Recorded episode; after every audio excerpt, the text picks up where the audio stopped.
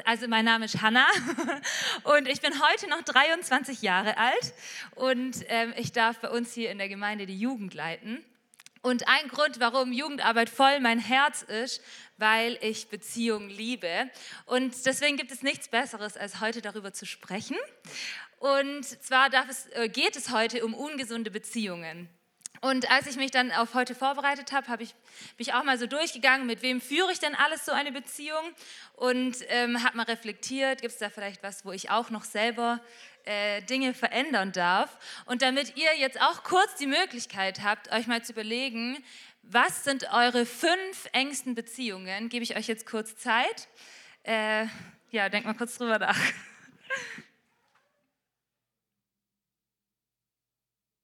Und vielleicht habt ihr schon gemerkt, es gibt ganz schön viele Beziehungen, in denen wir so in unserem Alltag leben. Also bei mir fängt es an bei meinem Mann, dann haben wir jetzt noch keine Kinder, aber die kommen ja dann auch noch dazu, wenn ihr schon welche habt. Dann haben wir Eltern in unserem Umfeld, Geschwister, äh, wir haben noch mehr Tanten und Onkels und Großeltern, die wahrscheinlich dann auch noch zur Familie dazugehören. Dann gibt es Freunde, manche haben einen großen Freundeskreis, manche haben einen kleinen Freundeskreis. Dann die, die arbeiten gehen, haben dann auch noch Arbeitskollegen in ihrem Umfeld. In der Gemeinde haben wir dann auch noch Menschen, denen wir sonntags zumindest immer begegnen. Und dann gibt es noch ganz sportliche unter uns wahrscheinlich, die sind dann auch noch in so einem Verein.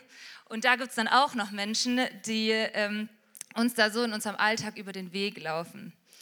Unser Leben besteht also aus Beziehungen. Und selbst wenn wir noch keinen Partner oder Kinder haben, haben wir ganz viele Beziehungsmuster in unserem Leben und um uns herum. Und vielleicht denkt ihr so wie ich, am Anfang habe ich mir gedacht, boah, ich lebe gar keine ungesunden Beziehungen, meine Beziehungen sind super, meine Ehe ist toll, meine Freunde sind auch der Hammer. Arbeiten gehe ich jetzt nicht mehr, aber in der Church, die Arbeitskollegen, die sind auch toll. Genau, und fragt euch vielleicht, was ihr jetzt heute mit diesem Thema anfangen solltet. Aber ich glaube, dass äh, jeder von uns ein, zwei Muster in seinem Leben hat, wo wir vielleicht doch nochmal drüber, äh, drüber äh, nachdenken dürfen und vielleicht habt ihr auch direkt eine Person, wo ihr euch denkt, boah, in der Beziehung, da darf ich vielleicht doch noch ein bisschen wachsen oder der Gegenüber. Und ich möchte euch heute wirklich einladen, eure Beziehungen, die ihr jetzt vielleicht vorhin kurz hochgeholt habt, äh, zu reflektieren ähm, und nachzudenken und auch Gott zu fragen, was wir heute da mitnehmen können. Genau. In allererster Linie ist mir wichtig zu sagen, dass Gott uns geschaffen hat, um Beziehung zu leben. Also wir sind dazu gemacht, Beziehung zu und das sehen wir auch schon ganz am Anfang in der Bibel, als Gott Adam und Eva geschaffen hat. Und in diesen Beziehungen, in denen wir leben, gibt es Verhaltensmuster oder leben wir manche Dinge, die nicht gesund sind, also wie unsere Predigtserie heißt, toxisch.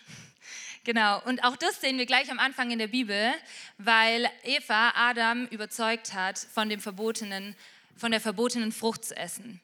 Und genauso ist es vielleicht auch in unserem Leben, dass wir eigentlich im ersten Anschein eine Beziehung führen, die total gut ist, die toll ist und alles äh, schön scheint. Und trotzdem gibt es vielleicht ein, zwei Sachen, wo ihr euch dann, wenn ihr euch gestritten habt oder irgendwas passiert ist, vielleicht denkt, boah, so gut, wie ich, das, also wie ich gerade gehandelt habe, war das eigentlich gar nicht.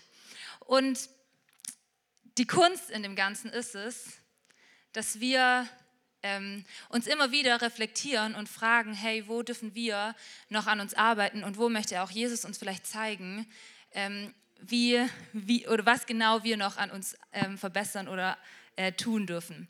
Und dazu schauen wir uns eine Geschichte aus der Bibel an, die dem einen oder anderen bestimmt bekannt ist aus dem Kindergottesdienst. Und weil ich ja Jugendpastorin bin, machen wir das heute mal mit den Jugendlichen gemeinsam.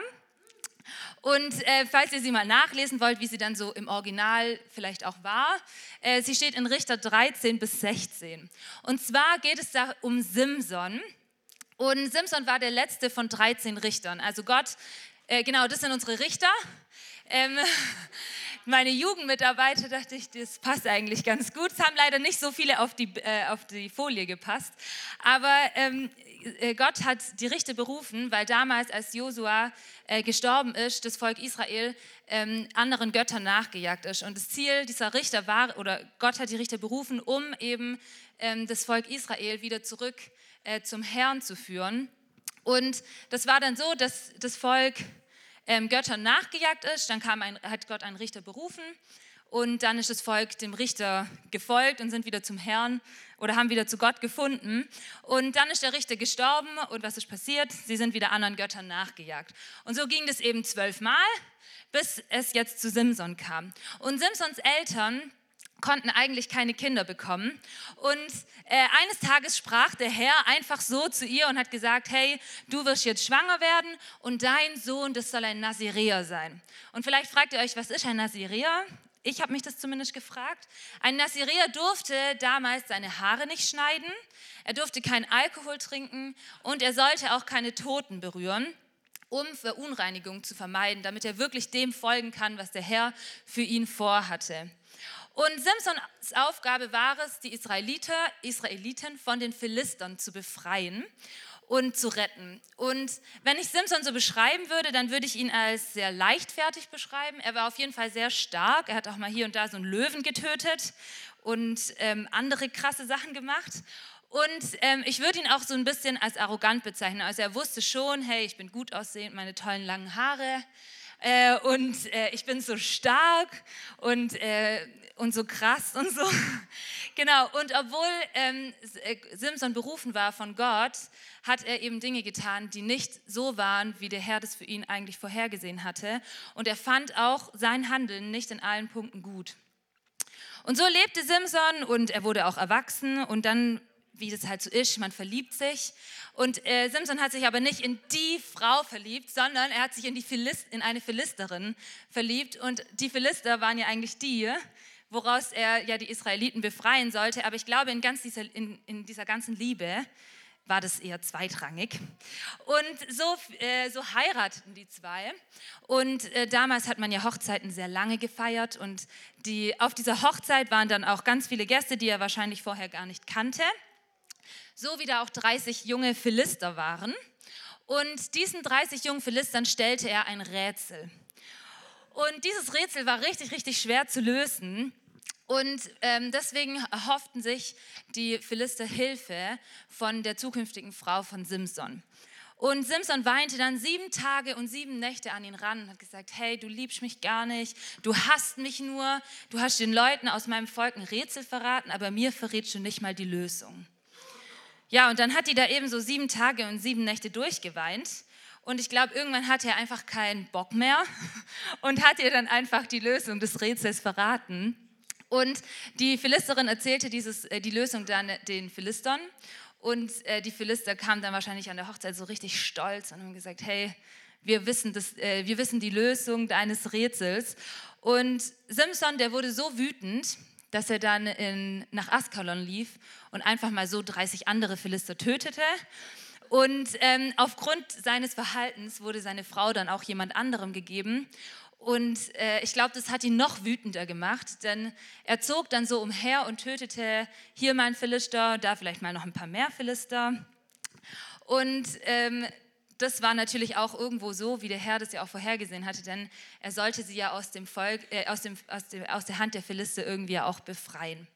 Ja, und jetzt könnte man meinen, Simson hat aus dieser Situation gelernt, er wird nicht wieder so handeln, aber ich glaube, es fehlte ihm einfach ein richtig guter Freund, der ihn reflektiert hat, der sein Handeln vielleicht auch mal hinterfragt hat.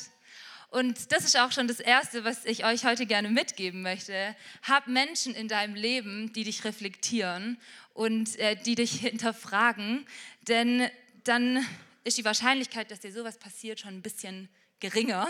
Denn Simson lernte wieder eine Philisterin kennen, und zwar Delilah. Und ähm, Delilah war, äh, die Philister wussten, dass äh, Simson mit Delilah liiert war, so würde man das heute sagen. Und sie überredeten sie, Simson zu fragen, warum ist dieser Mann so stark? Woraus besteht diese krasse Kraft von Simson? Und vielleicht könnt ihr euch erinnern, er hatte ja seine Haare nie, oder er sollte seine Haare nie schneiden. Und solange diese Haare wuchsen, lag auch die, Gott, die Kraft Gottes auf ihm.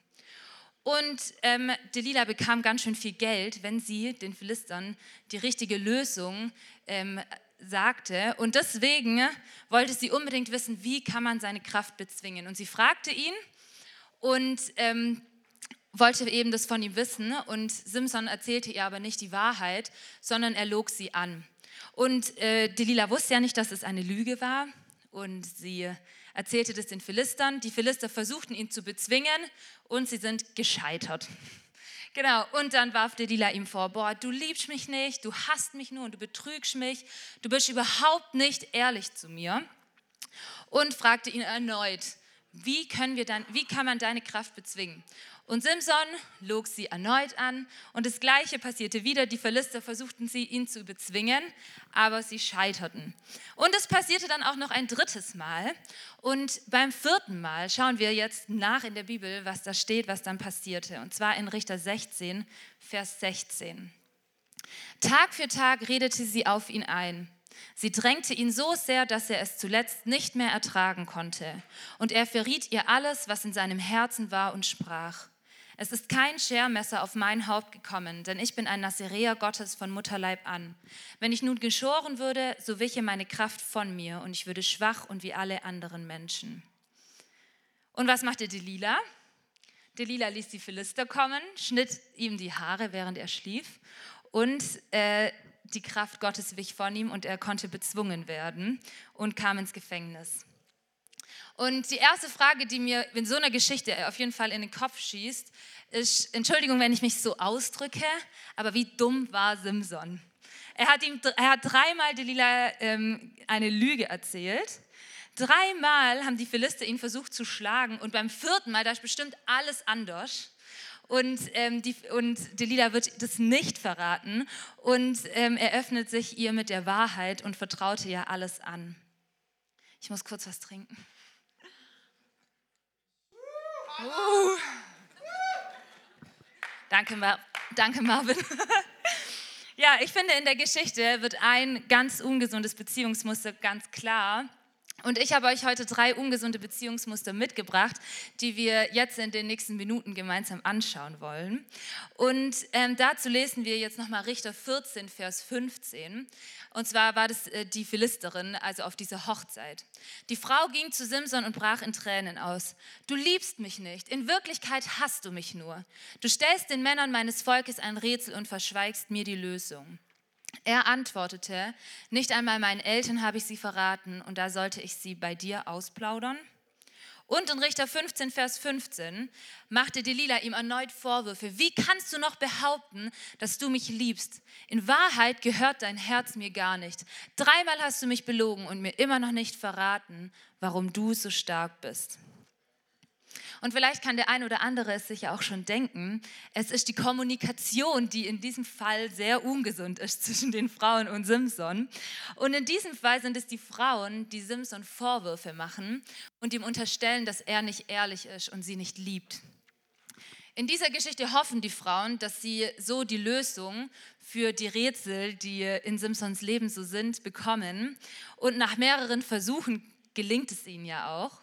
Aber insgeheim verhindern sie damit eigentlich Nähe zueinander und schaffen eine Distanz. Ja, bei beiden Frauen scheitert ja auch die Beziehung zu Simson. Und wenn wir Menschen miteinander reden, dann gibt es drei Ebenen. Die habe ich euch mitgebracht. Und zwar gibt es einmal die Ich-Ebene, die Du-Ebene und die Es-Ebene. Ich fahre kein Mercedes, Marvin. genau, und zwar bei der Ich-Ebene geht es darum, dass ich bei mir bin. Ich weiß, wie es mir geht und was meine Vorstellungen sind. Bei der Du-Ebene bin ich bei dir. Ich weiß, wie es dir geht und ich bin offen für deine Vorstellungen. Und bei der S-Ebene können wir über ein Thema reden oder wir sind offen für ein Thema, über das wir gemeinsam kommunizieren können. Und ein Teil von ungesunder Kommunikation, das haben wir bereits ja schon in dieser Geschichte gelesen, und zwar haben Simpsons Frauen ihm immer und immer wieder Vorwürfe gemacht. Du liebst mich gar nicht, du hasst mich nur, du, ähm, in meinem Fall oder im moderneren Fall vielleicht auch, du machst nie die Küche, nie hilfst du im Haushalt, alles ist immer deine Schuld. Nein, okay. In diesem Fall ist die Kommunikation nur beim Du. Also ich bin gar nicht schuld. Ich, ich mache alles richtig. Ich, ich weiß, wie, also das geht gar nicht um mich, sondern es geht darum, was du alles falsch machst. In dem Fall geben wir alles schön an die andere Person ab. aber eigentlich beruht Liebe ja total auf Freiwilligkeit. Also ich entscheide mich, dich zu lieben.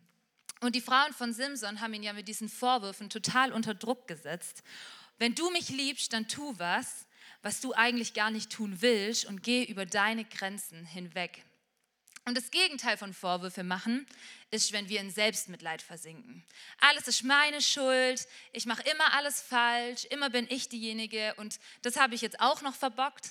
Ja, und hier sind wir nur im Ich. Also wir sind nur dabei, wie es mir geht, wie ich mich fühle und wir sind überhaupt nicht offen für den Gegenüber und äh, wissen gar nicht, wie es dem anderen eigentlich damit geht.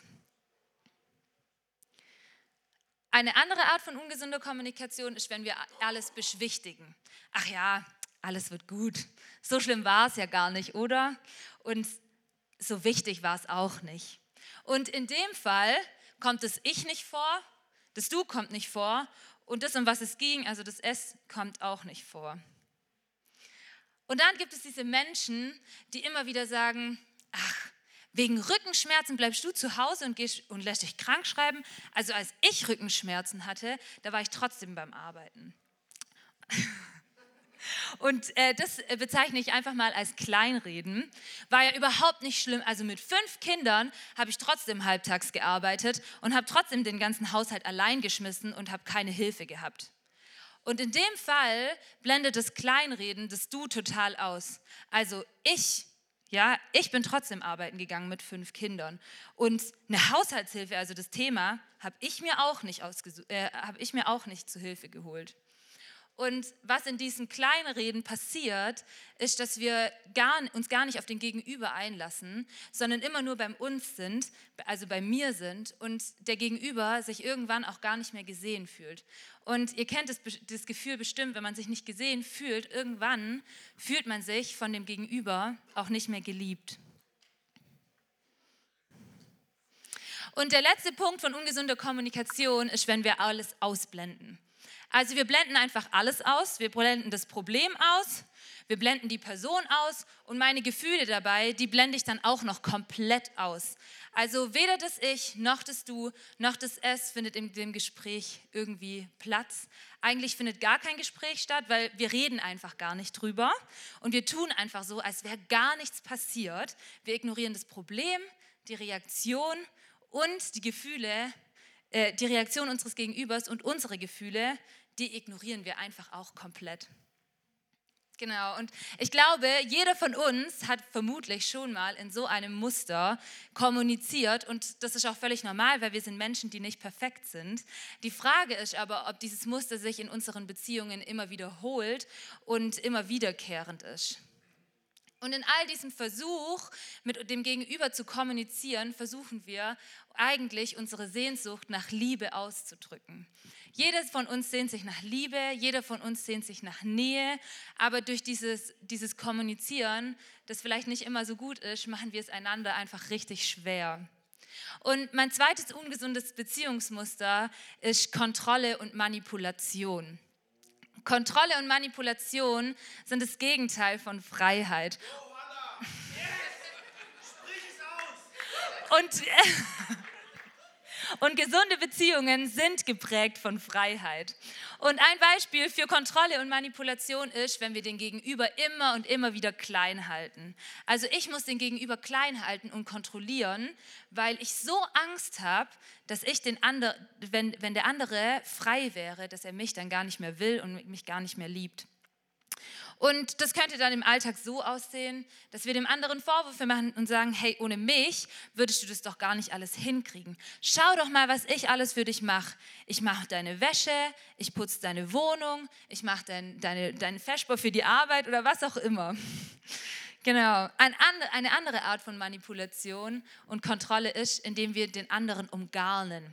Das, ist, das gefällt dem anderen dann ähm, besonders, weil man macht, also man versucht alles zu tun, damit der andere glücklich ist. Wir wollen den anderen so, so sehr glücklich machen, damit er gar nicht die Sehnsucht hat, jemand anderen irgendwie äh, in sein Leben zu lassen und dass er weiß, dass ich ihn so, so, so sehr liebe. Also ich tue alles, was der Gegenüber will. Du willst heute Abend Fernseher schauen? Kein Problem. Ich habe den ganzen Tag Fernseher geschaut, aber wenn du Fernseher schauen willst, dann schauen wir heute Abend nochmal Fernseher. Oder du möchtest jetzt lieber, dass wir essen gehen? Dann gehen wir essen. Hauptsache, du weißt, dass wenn du bei mir bist, wir alles tun, was dich glücklich macht.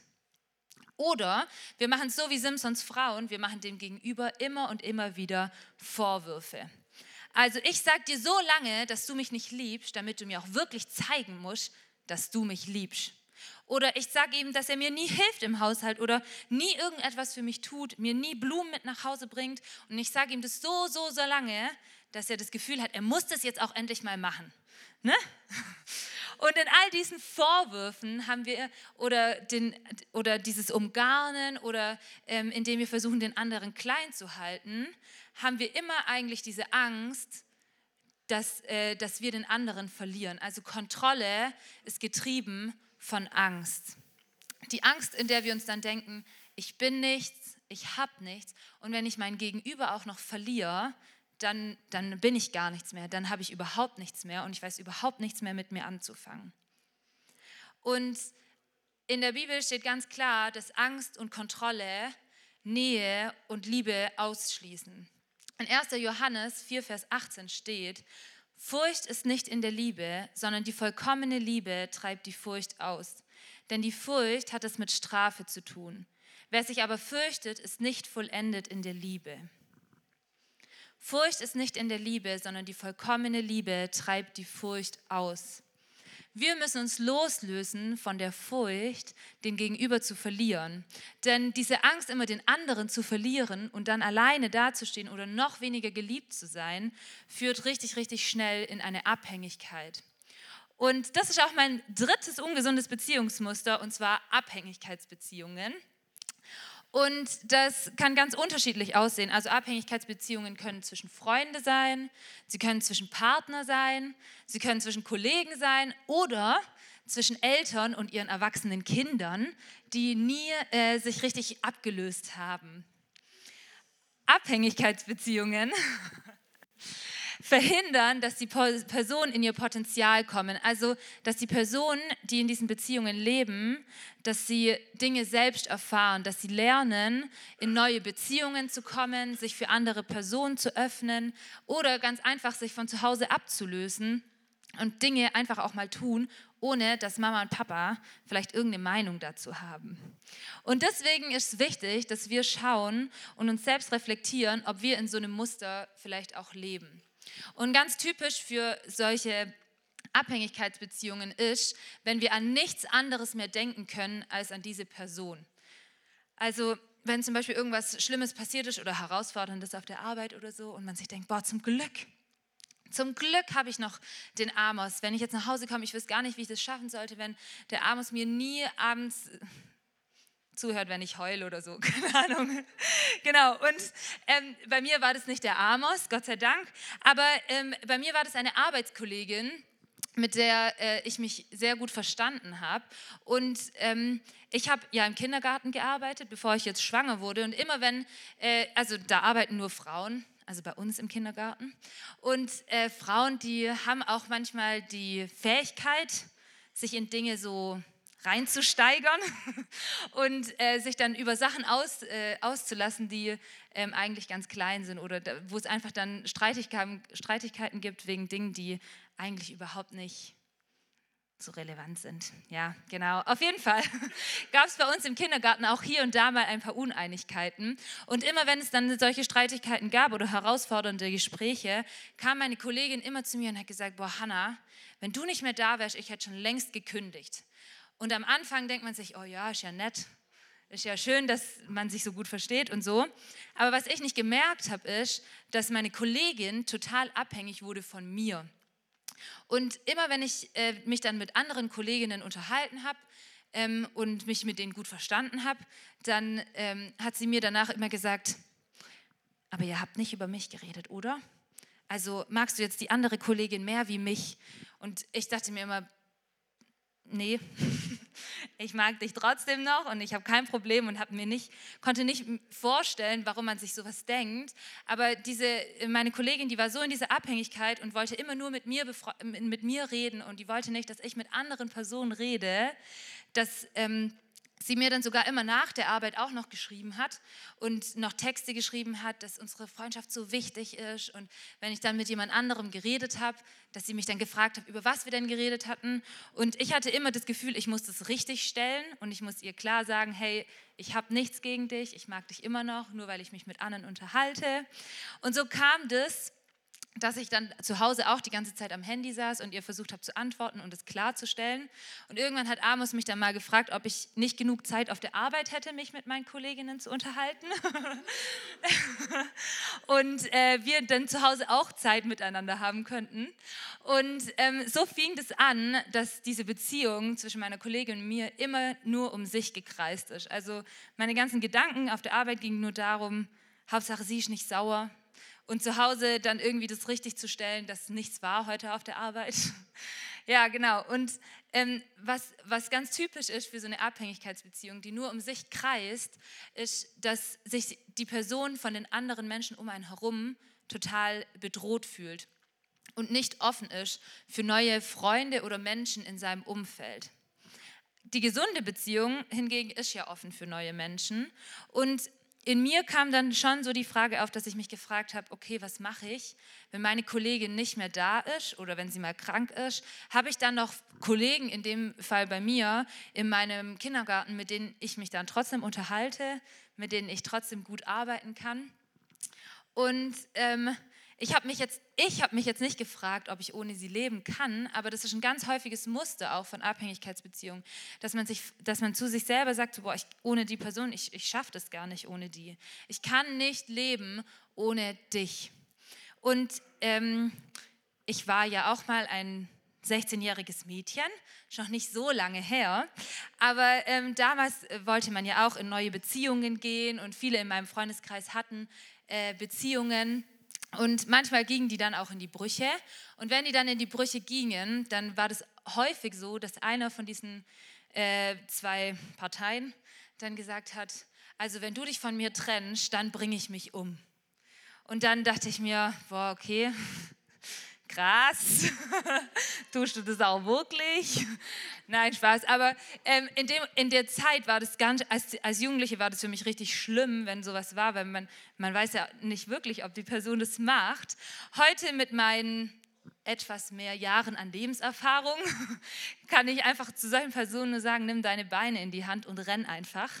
Weil wenn, man, wenn solch eine Aussage kommt, dann ist es sowas von ungesund und sowas von manipulativ dir gegenüber, dass es nichts Besseres gibt, dich von dieser Person zu trennen. Denn Fakt ist, wir können ohne, viele, ohne, ohne vieles leben. Wir können ohne ein Auto leben, wir können ohne ein Haus leben, wir können auch ohne einen Friseurtermin leben und äh, ohne Kosmetik. Und ähm, Überraschung, wir können auch ohne unseren Gegenüber leben. Eine solche Beziehung kostet nämlich allen Beteiligten richtig, richtig viel Kraft. Es ist kräftezehrend für dich und dein Gegenüber, wenn es die ganze Zeit nur um dich und diese Beziehung geht. Und es ist auch total kräftezehrend für die Menschen um dich herum, Zugang zu euch zu finden, Zeit mit euch zu verbringen ähm, oder äh, einfach ein normales und gutes Gespräch mit dir zu führen. Ja, ich muss nochmal. Genau, so eine Beziehung verhindert auch Wachstum. Ich bin mit 18 ausgezogen und habe dann auch mit 19 geheiratet, also ich wohne nicht mehr zu Hause. Aber in meinem Umfeld leben einige Personen in meinem Alter oder älter noch zu Hause bei Mami und Pap bei Mama und Papa. Genau. genau, und das kann viele, viele Gründe haben und die sind bestimmt alle auch richtig und wichtig und ähm, total plausibel. Und trotzdem glaube ich, dass es total wichtig und gesund ist, ab einem gewissen Alter nicht mehr zu Hause zu wohnen und ähm, auch Dinge selbst zu erfahren, selbst zu entdecken, selbst zu merken, boah, wenn ich Wäsche waschen muss, das kostet viel Zeit. Und es ist auch voll doof, die dann wieder zusammenzulegen und wieder in den Schrank zu packen. Und ähm, ich merke, dass viele bei mir äh, im, in meinem Umfeld noch zu Hause wohnen, nicht weil sie nicht ausziehen könnten oder weil es keine Wohnung oder so gibt, sondern weil, äh, weil sonst Mama und Papa ja ganz ohne mich sind. Und dann sind die ja alleine und die wissen ja dann gar nicht, was die dann ohne mich machen sollen. Und das ist, ist bei dir auch so, Jürgen? Also, ja, genau. Und, und das ist das, was eigentlich total ungesund ist, weil, weil man immer die Angst hat, wenn ich jetzt ausziehe, dann, oder wenn, wenn, wenn mein Kind auszieht, dann könnte das ja viel wichtigere Prioritäten haben als, mein, also als Mama und Papa. Und ich verstehe das, weil man hat sein, also die letzten 18 Jahre dann wahrscheinlich die Prioritäten auf das Kind gesetzt und hat dann alles zurückgestellt, nur für dieses Kind. Und ich kann mir auch vorstellen, dass es herausfordernd ist, es dann auch wirklich gehen zu lassen und vielleicht auch festzustellen, boah, da wo es hingezogen ist, da findet es es auch richtig schön und dem gefällt es da auch richtig gut und es kommt vielleicht auch nicht mehr so oft nach Hause, wie wenn es bei mir wohnt. Und ich kriege vielleicht auch nicht mehr alles aus dem Leben meines Kindes mit, wenn, wenn es nicht mehr nach, so oft nach Hause kommt. Und trotzdem ist es wichtig, dass man einfach lernt, selbstständig auf eigenen Beinen zu stehen und sich von seinen Eltern loszulösen und nicht zu versuchen, meinen Eltern das Recht zu machen und deswegen zu Hause zu wohnen. Und das bedeutet jetzt nicht, dass alle Jugendlichen aus meiner Jugend jetzt nach Hause gehen müssen und sagen müssen, Hannah hat gesagt, ich muss ausziehen, damit ihr das lernt. Das meine ich damit nicht. Genau, eine Abhängigkeitsbeziehung ist nicht offen dafür, über ihre Grenzen hinaus zu gehen und Dinge zuzulassen und zu erleben, weil immer die Angst besteht, dass der Gegenüber neue und wichtigere Prioritäten findet, außer mich. Und wenn man dann dieses Wachstum so verhindert, auch wenn es gar nicht so böse gemeint ist oder aus dieser Intention heraus ist, den anderen in seinem Wachstum zu verhindern, überschreitet es meiner Meinung nach trotzdem Grenzen. Und in meinem Fall hat meine Arbeitskollegin mit ihrem Handeln und mit ihren Aussagen einfach viel zu viel Zeit in meinem Leben beansprucht, ähm, das ich eigentlich gar nicht wollte. Ja, ich bin Ehefrau, das heißt, ich muss Zeit mit meinem Mann verbringen. Ich darf Zeit mit meinem Mann verbringen. Dann habe ich auch noch einen Haushalt. Ich darf auch noch putzen und Wäsche machen. Und ich arbeite in der Gemeinde. Ich darf auch noch einen Dienst ausüben. Und ich habe auch noch Freunde, mit denen ich Zeit verbringen möchte. Und ähm, dadurch, dass meine Kollegin so viel Zeit in Anspruch genommen hat, hat es einfach eine Grenze überschritten, die nicht mehr gesund war. Und die Konsequenz davon war, dass ich ganz klar einen, einen Cut reinmachen musste. Bei mir war das Glück, dass sie dann gekündigt hat und wir uns nicht mehr jeden Tag gesehen haben. Und gleichzeitig musste ich aber ihr trotzdem auch sagen, hey, ich möchte nicht mehr mit dir so viel schreiben, ich möchte auch nicht mehr mich mit dir treffen. Wenn wir uns sehen, dann ist es voll schön und ich freue mich und ich interessiere mich wirklich, wie es dir geht, aber wir müssen einfach eine Distanz zueinander finden.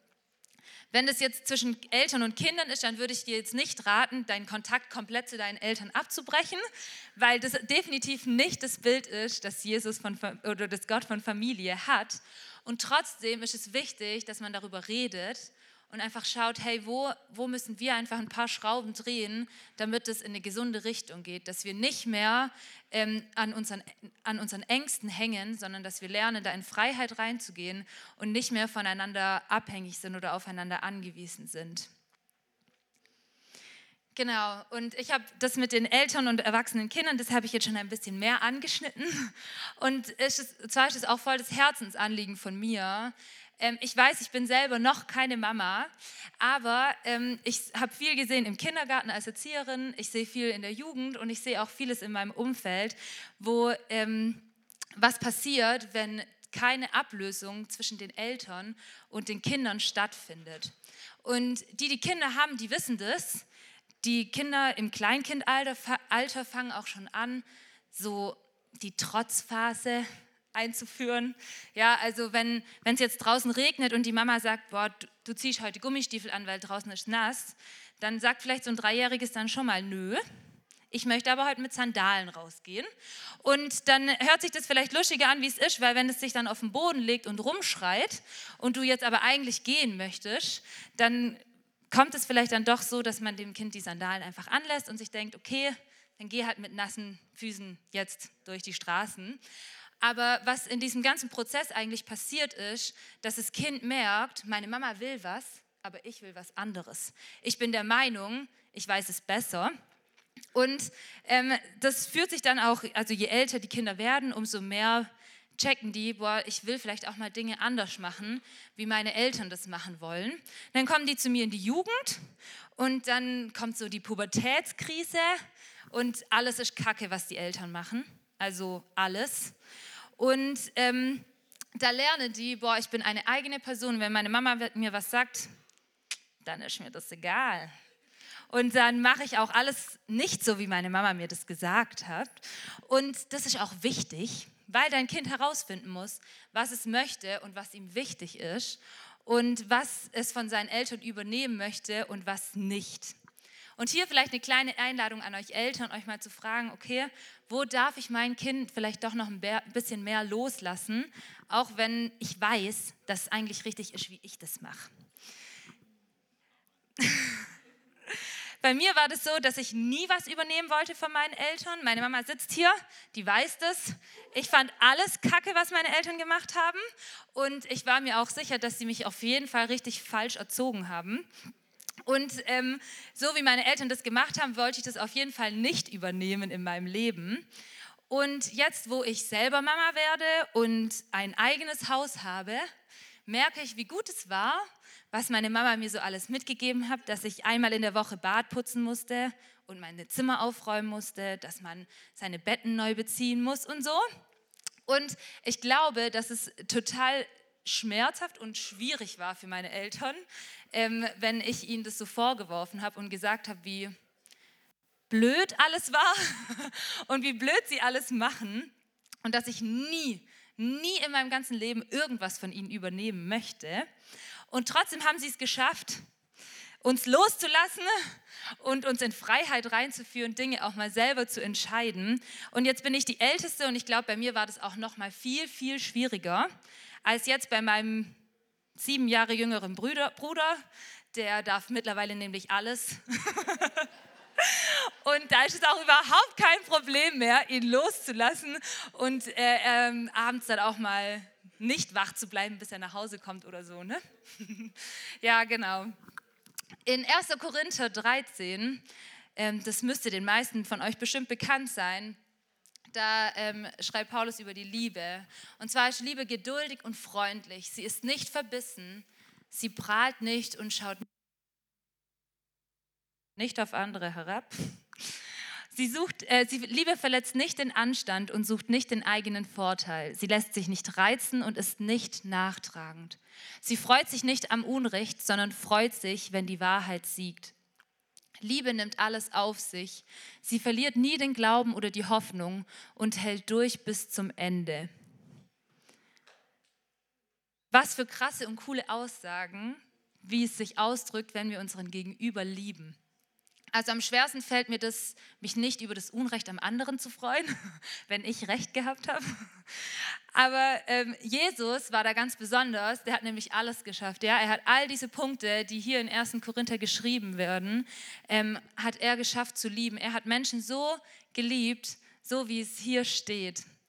Und Jesus ist die einzige Person, in der wir meiner Meinung nach erkennen können, was es bedeutet, eine wirklich komplett gesunde und vollkommene Beziehung zu leben. Und das ist auch der letzte Punkt, den wir heute gemeinsam anschauen wollen, und zwar eine gesunde Beziehung anhand von Jesus. Und das Erste, was mir bei Jesus auffällt, ist, dass er eine, äh, eine gesunde Beziehung zu seinem Vater hatte. Und aufgrund dieser gesunden und guten Beziehung zu seinem Vater war er auch in der Lage, ähm, gesunde Beziehungen zu führen mit anderen Menschen. Und als Jesus sich von Johannes dem Täufer hat taufen lassen, da kam der Heilige Geist äh, in Gestalt einer Taube auf ihn herab und eine Stimme vom Himmel sprach, in Lukas 3, Vers 22 steht es, du bist mein geliebter Sohn, über den ich mich von Herzen freue. Du bist mein geliebter Sohn, über den ich mich von Herzen freue.